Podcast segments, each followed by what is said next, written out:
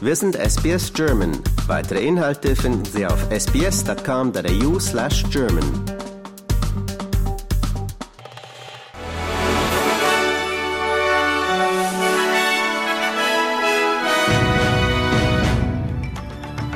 Sie hören den SBS German Newsflash an diesem Donnerstag, den 1. Februar. Mein Name ist Benjamin Kantak.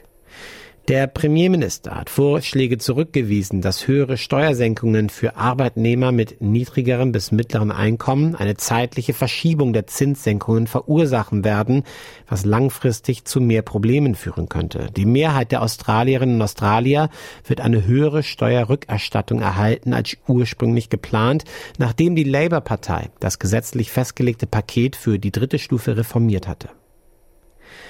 Die Ukraine wird weniger Munition von der EU erhalten als angekündigt. Laut des EU-Außenbeauftragten Borrell sind die Pläne gescheitert, bis März eine Million Schuss Artillerie bereitzustellen.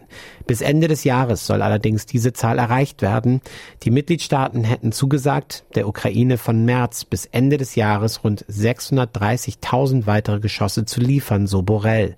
Bundeskanzler Olaf Scholz forderte die europäischen Partner vor dem Sondergipfel heute zu deutlich mehr Militärhilfen auf. Scholz erklärte gemeinsam mit vier weiteren EU-Regierungschefs in einem Brief, die EU müsse ihre Anstrengungen verdoppeln.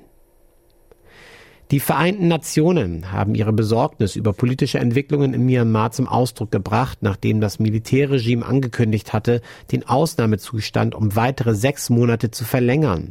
Die Ankündigung erfolgt einen Tag vor dem dreijährigen Jubiläum des Putsches, der die demokratisch gewählte Regierung von Aung San Suu Kyi gestürzt hatte. Südafrika hat dem UN-Sicherheitsrat mitgeteilt, dass die Ergebnisse des Internationalen Gerichtshofs und des Internationalen Strafgerichtshofs zeigen würden, dass Israel gegen seine internationalen Verpflichtungen handelt, einschließlich derjenigen gemäß der Völkermordkonvention. Das Urteil des Gerichts vom Freitag zitierte eine Reihe von Aussagen israelischer Führer als Beweis für Anstiftung und entmenschlichende Sprache gegenüber den Palästinensern. Mehr als die Hälfte aller Gebäude im Gazastreifen sind durch Israels Militäroperationen beschädigt oder zerstört worden. Dies geht aus einem Bericht der UN-Organisation für Handel und Entwicklung hervor. Das Gebiet sei praktisch unbewohnbar, hieß es. Der Wiederaufbau des Küstenstreifens werde Jahrzehnte dauern. Laut der Organisation sei die Lage im Gazastreifen bereits vor Beginn des Krieges katastrophal gewesen. Wegen israelischer Blockaden seien etwa 80 Prozent der Bevölkerung auf internationale Hilfe angewiesen.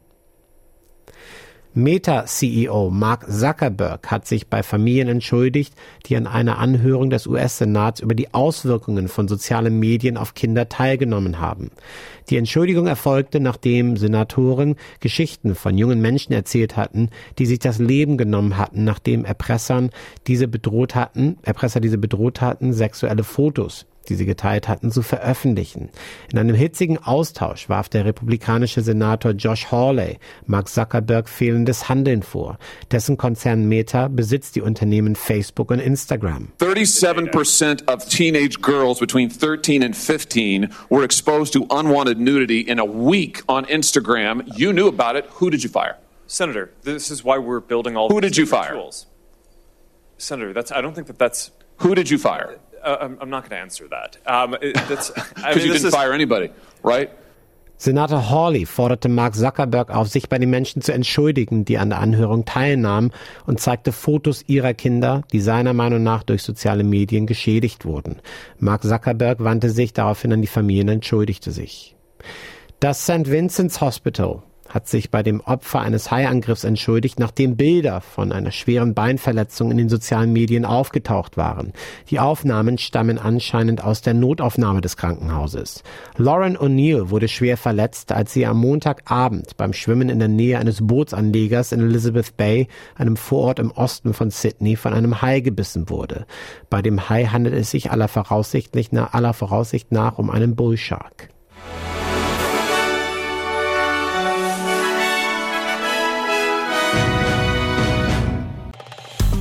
Liken, teilen und kommentieren Sie unsere Inhalte bei facebook.com/sbsgerman.